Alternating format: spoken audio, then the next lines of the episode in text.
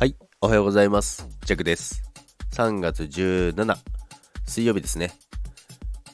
今日はですね、占い、久々の10位、下がってきましたけども、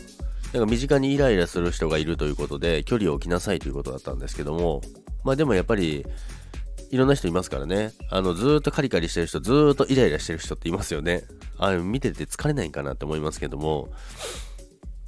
まあ、そういう方にはですね、あんま距離を置きなさいということだったんですけども、まあでもやっぱりその、ね、あの現場には数百人という方の人間がいますからね。やっぱりいろんな方いますけども、まあジャックはいつもあの、のほほんとしてるんで、しとるんで、とか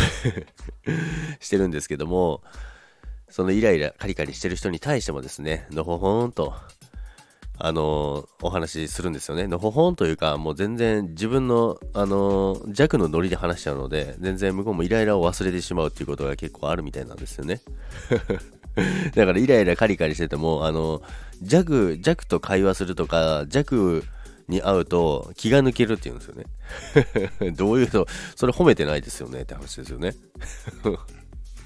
まあでもあの気が抜けいい意味で言って言われましたけどもそれは 本当なのかなと思いましたけどもあのジャックは一生懸命仕事してるつもりなんですけどもあの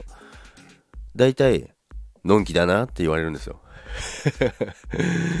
のんきだなって言われる言われるんですけども本当こっちは一生懸命やってるんですけどものんきでいいなって言われるんですけどそんなにあのあれ どんな風に見えてるんですかねということなんですけどもジャックはまあそういうのんきな感じで今日も仕事を頑張っていきたいと思います。今日も皆さん良い一日になりますように願っております。それでは今日も一日よろしくお願いします。皆さんいってらっしゃい。バイバイ。